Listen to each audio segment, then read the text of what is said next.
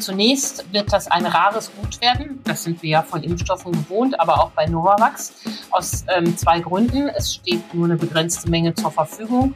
Und zunächst bekommen die Novavax-Impfstoff nur die Impfstellen. Ab heute soll eine erste Lieferung des neuen Novavax-Impfstoffs in Deutschland zur Verfügung stehen.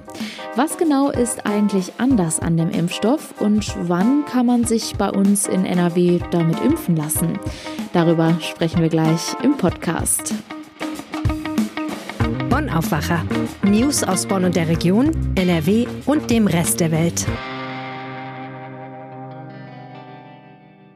Mit Julia Marchese, schön, dass ihr zuhört. Und wir starten mit den aktuellen Meldungen aus Bonn und der Region. Die 7-Tage-Inzidenz ist am Sonntag deutlich gesunken. Lag der Wert am Freitag noch bei 1301,1 Neuinfektionen pro 100.000 Einwohnern, binnen sieben Tagen sank er am Sonntag auf 1160,1. Nach Zahlen des Robert Koch Instituts gab es seit Freitag vier weitere Todesfälle in Zusammenhang mit einer Corona-Infektion. Die Zahl der Verstorbenen liegt damit bei 337. In den vergangenen sieben Tagen sind in Bonn 3835 Neuinfektionen registriert worden. Die Stadt selbst veröffentlichte am Wochenende keine Zahlen zum Infektionsgeschehen. Auch im Rhein-Sieg-Kreis sank die Inzidenz, wenn auch nicht ganz so stark. Lag sie am Freitag noch bei 1146,6, sank der Wert am Sonntag auf 1067,3. Im Zusammenhang mit Corona kamen zwei weitere Todesfälle hinzu, deren Zahl liegt nun bei 6 663. Die Klangwelle am Posttower hat ein Nachspiel. Der Vogelschützer Heiko Haupt, der die Strahler kritisierte, hat von der Bezirksregierung nach einer Beschwerde Recht bekommen. Demnach habe die Stadt Bonn unzulässig gehandelt und den Naturschutz vernachlässigt. Welche Folgen das haben wird, ist noch unklar. Tausende Besucher hatten sich über die Klangwelle, die wegen der Flutkatastrophe im Ahrtal nach Bonn ausgewichen war, gefreut. Der Mix aus Wasser, Licht, Musik und Feuerwerk kam gut an. So spendeten die Bonner Veranstalter am Ende 200.000 Euro an die Flutopfer. Haupt hatte aber schon während der Proben auf einen möglichen Missstand aufmerksam gemacht. Demnach sollen Leuchten, die besonders hell und weit in den Himmelstrahlen eingesetzt worden sein. Die Strahler irritierten demnach die Vögel.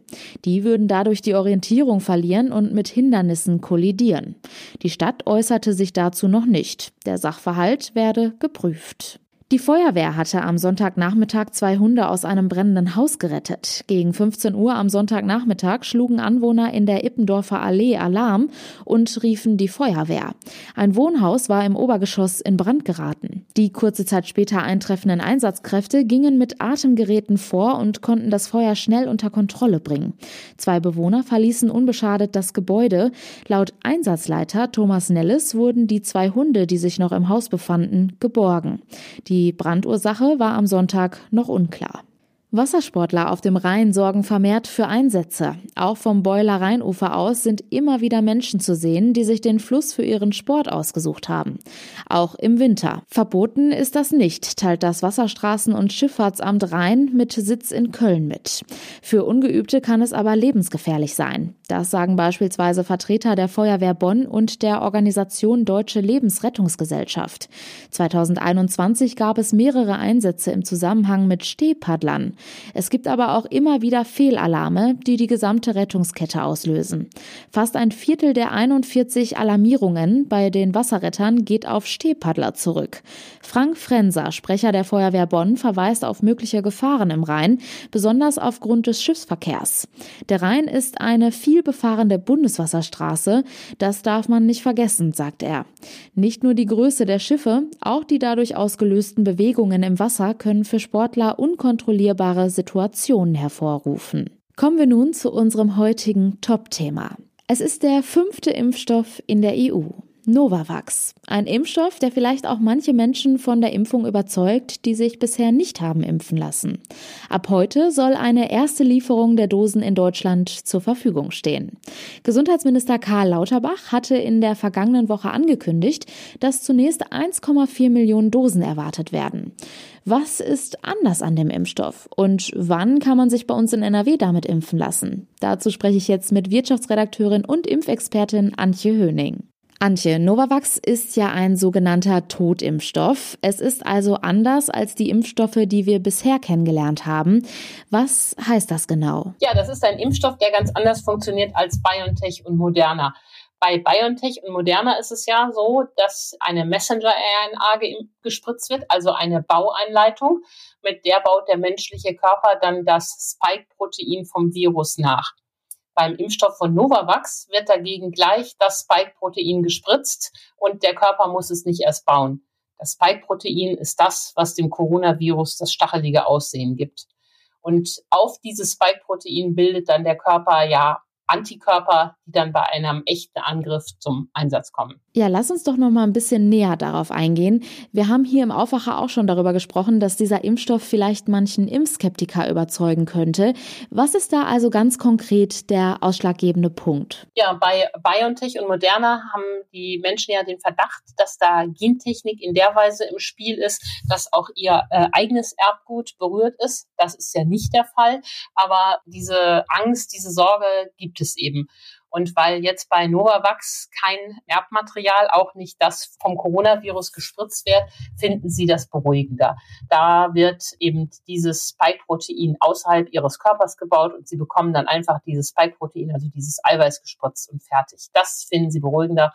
Da haben sie weniger Angst vor gentechnischen Einflüssen, die sie bei BioNTech und Moderna zu Unrecht aber fürchten. Wo wird es den Novavax-Impfstoff denn geben? Ja, zunächst wird das ein rares Gut werden. Das sind wir ja von Impfstoffen gewohnt, aber auch bei Novavax aus ähm, zwei Gründen. Es steht nur eine begrenzte Menge zur Verfügung und zunächst bekommen die Novavax-Impfstoff nur die Impfstellen. Das heißt, weder die äh, niedergelassenen Ärzte noch die Apotheker können damit impfen. Und die Impfstellen müssen es auch zunächst vor allen Dingen für die Menschen einsetzen, die in Krankenhäusern und Pflegeheimen arbeiten. Der Hintergrund davon ist, dass ja am 15. März die einrichtungsbezogene Impfpflicht startet und es eben immer noch in Krankenhäusern und Pflegeheimen eine Menge von Mitarbeitern gibt, die sich nicht haben impfen lassen. Und man hofft ihnen mit Novavax da äh, leichter auf die Sprünge zu helfen. Du hast gesagt, dass erstmal nur eine begrenzte Menge zur Verfügung steht. Bundesweit werden ja zunächst erstmal 1,4 Millionen Dosen erwartet. Wie viele Dosen bekommt denn NRW? Ja, es gibt schon eine erkleckliche Menge. Von 350.000 Dosen war mal die Rede. Aber das NRW-Gesundheitsministerium konnte noch nicht sagen, wie viel der Bund liefert. Da hakt es ähm, immer äh, noch ein bisschen. Das ist bedauerlich. In Rheinland-Pfalz zum Beispiel konnten sich Bürger bereits in Listen eintragen. Und da haben sich schon Zehntausende gemeldet, die Novavax haben wollten. Das ist in NRW so noch gar nicht ähm, möglich, auch wenn es eine gewisse Menge gibt. Aber das wird ja dann auch später von Woche zu Woche mehr werden. Das wird sich also in Zukunft ändern? Ja, schon jetzt in der ersten Runde äh, sind äh, 75 Prozent des Impfstoffes für Mitarbeiter von Heimen und Krankenhäusern reserviert, 20 Prozent äh, für äh, Menschen, die gegen äh, nachweisen können, dass sie mRNA-Impfstoffe nicht vertragen ich mache da mal ein Fragezeichen an diese Nachweise und Atteste, aber gut. Und fünf Prozent sollen für Spezialfälle den Impfstellen übergeben werden. Auf Dauer ist es aber auf jeden Fall vorgesehen, dass äh, Novavax auch in die Breite der Bevölkerung geht und sich bei niedergelassenen Ärzten, Apotheker jeder impfen lassen kann mit Novavax, der möchte. Wie schätzt du das denn ein? Wird die Impfquote in NRW durch Novavax nochmal gesteigert werden können? Ja, ich glaube, das könnte funktionieren. Ich selbst kenne einen klugen Menschen, der sagt, ich äh, möchte nicht einen mRNA-Impfstoff haben, ich warte auf Novavax. Ich kann es nicht ganz nachvollziehen, aber gut, wenn es da Ängste gibt, muss man die natürlich auch ernst nehmen. Und es gibt auch äh, durchaus ähm, schon Schätzungen dazu, was das bringen könnte. Union Investment ist ja eine große Fondsgesellschaft, die unter anderem auch bei Bayer investiert ist. Die haben mal ausgerechnet, was das bringen könnte oder eine Abschätzung gemacht. Und der zuständige Fondsmanager dort meint, zwei bis drei Prozent äh, an Impfquote könnte das bringen. Und das würde uns ja alle sehr freuen. Das sind ja, ist ja auch noch eine erkleckliche Anzahl von Menschen. Damit kommen wir dann endlich bundesweit auch an die 80 Prozent ran, was ja sehr gut wäre. Neue Impfstoffe sind ja in der Vergangenheit immer eine erfreuliche Nachricht gewesen. Das Gleiche gilt für Novavax, oder? Auf jeden Fall. Ähm, je mehr Impfstoffe es gibt, desto besser. Und wenn der eine mit einem anderen Impfstoff besser klarkommt, sei, ist es gut. Die Wirkstoffdaten sind etwas schlechter als bei BioNTech und Moderna, aber die Ständige Impfkommission hat den ähm, Impfstoff auch empfohlen. Und wenn Menschen sich damit wohler fühlen, sollen sie das gerne machen. Hauptsache, sie lassen sich überhaupt impfen. Novavax wird nun also auch bei uns in Deutschland und in NRW verimpft. Die Infos dazu hatte Antje Höning. Vielen Dank. Vielen Dank. Frisch geernteter Spargel. Ich muss sagen, für mich persönlich ist es immer so ein kleines Highlight im Frühling. Aber es dauert natürlich jetzt noch ein bisschen, bis die diesjährige Spargelernte bei uns in NRW losgeht. Die Anbauer und ihre Betriebe stehen aktuell aber schon vor einer komplizierten Situation. Denn sie vermuten, dass viele Saisonarbeiter aus dem Ausland, die bei der Ernte helfen, ungeimpft sind. Über die Probleme für die Betriebe und mögliche Lösungen spreche ich jetzt mit NRW-Reporter Jörg Isringhaus. Hallo. Hallo. Jörg, was befürchten die Spargelanbauer denn genau? Ja, du hast es ja schon gesagt. Sie befürchten, dass ein Großteil der Saisonkräfte ungeimpft nach Deutschland kommt. 80 ähm, Prozent, äh, das ist so eine Zahl, die genannt wurde, der Saisonkräfte sind äh, wahrscheinlich ungeimpft. Ein Großteil von denen kommt ja aus Polen und Rumänien. Und damit muss natürlich dann auch umgegangen werden. Das bedeutet dann äh, möglicherweise tägliches Testen. So ganz genau so oder so ganz sicher ist das jetzt noch nicht. Wie viele Saisonhelfer erwarten die Betriebe denn so in der Regel? Ich habe da tatsächlich gar keine Vorstellung von. Ja, das hängt natürlich äh, von der Größe des Betriebs ab. Da gibt es äh, kleine Spargelanbauer, da sind es vielleicht nur 25, 30, 40 Saisonkräfte, aber es gibt auch große Betriebe, da kann das schon mal differieren bis zu 500, 800 Saisonarbeitskräfte. Ich habe speziell mit einem ähm, Spargelanbauer gesprochen, der hat 250 Saisonkräfte dann über die Erntezeit bei sich auf dem Hof. Wie bereiten sich die Betriebe denn aktuell darauf vor? Ja, die Betriebe bereiten sich insofern darauf vor, dass, als dass sie ein, ähm, eine komplette Logistik herstellen müssen, um die Tests äh, zu gewährleisten. Gerade die Betriebe, bei denen viele Saisonkräfte arbeiten, die müssen natürlich dafür sorgen, dass das auch alles reibungslos abläuft, dass das irgendwie in den täglichen, in den täglichen Betrieb hineinpasst. Und äh, deshalb äh, errichten die eigene Testzentren. Die haben natürlich auch schon so die Erfahrung aus dem vergangenen Jahr wo dann äh, beispielsweise, wenn täglich getestet werden muss, jeder, jeden Morgen alle äh, Mitarbeiter, die jetzt ungeimpft sind, getestet werden müssen. Und äh, dafür braucht es natürlich auch eigens äh, geschultes Personal, äh, die diese Tests dann vornehmen können. Das muss alles organisiert sein. Und natürlich geht es auch darum, möglicherweise, wenn impfwillige äh, Saisonarbeitskräfte dabei sind, diese auch vor Ort zu impfen. Und da bereiten sie sich vor, indem sie da auch ähm, schon in Kontakt stehen mit äh, Impfzentren, mit äh, Möglichkeiten, dort einen Impfbus hinzubringen. Also auch, ähm, dass man sozusagen die Spritze zur Spargelernte äh, mit dazu bekommt als Saisonkraft, wenn man es denn will. Okay, aber solche Angebote sind vermutlich auch mit erheblichen Kosten für die Betriebe verbunden, oder? Ja, das ist wohl so und äh, das beklagen die auch. Also der Spargelanbauer, mit dem ich gesprochen habe, der sagt, man kann also mal so über den Daumen äh, sagen, dass es 10 Euro pro Test pro Tag ist. Und äh, wenn man sich dann vorstellt, dass der 250 Arbeitskräfte bei sich auf dem Hof hat, sind das 2500 Euro pro Tag. Äh, die seinen Aussagen nach dann äh, auf den Betrieb dazukommen. Und er sagt auch, er kann das einfach nicht auf den Spargelpreis umlegen. Das äh, wiederum, da macht der Verbraucher, spielt da nicht mit. Und äh, das ist dann schon eine sehr große Mehrbelastung für die Betriebe. Und sie bekommen da auch keinerlei Zuschüsse oder Kostenbeteiligung von Seiten des Landes oder des Bundes. Blicken wir nochmal zurück. Wie wurde das denn im letzten Jahr bei der Ernte geregelt?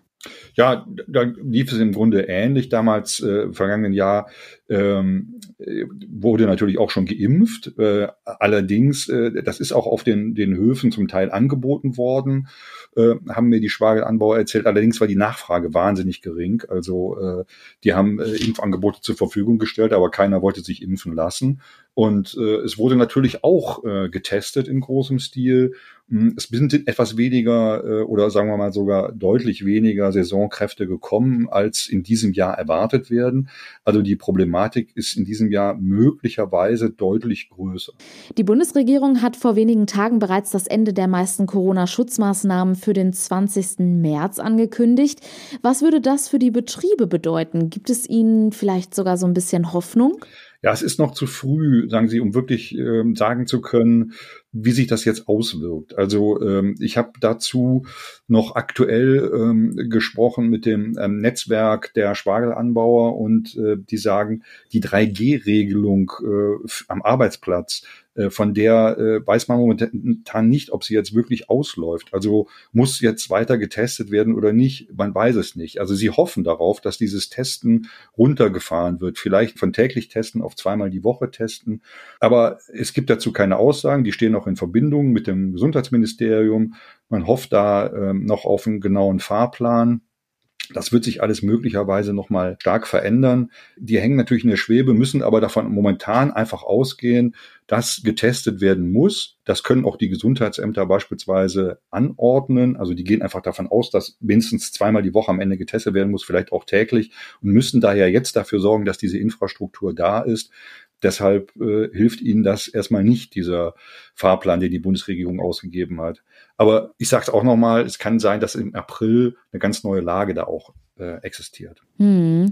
Ein bisschen Zeit bleibt also noch. Was sagst du? Könnte es aufgrund der Umstände dazu kommen, dass die diesjährige Ernte in Gefahr ist? Nein, auf gar keinen Fall. Das glaube ich äh, überhaupt nicht, denn die äh, Spargelanbauer zeigen sich da sehr gut vorbereitet und äh, die werden alles daran tun, dass das alles reibungslos läuft. Also das glaube ich nicht. Und es gibt wohl auch keinerlei Anzeichen dafür, dass äh, weniger Erntehelfer dann aus dem Ausland kommen, obwohl es darunter auch äh, viele geben soll, die Vorbehalte haben. Also man hat zum Beispiel in Rumänien und in Polen auch äh, ein bisschen Sorge davor, wenn man der Impfung skeptisch gegenübersteht, dass man hier geimpft werden soll. Äh, also diese Ängste gibt es wohl, aber man versucht die im Vorfeld seitens der Spargelanbauer zu zerstreuen.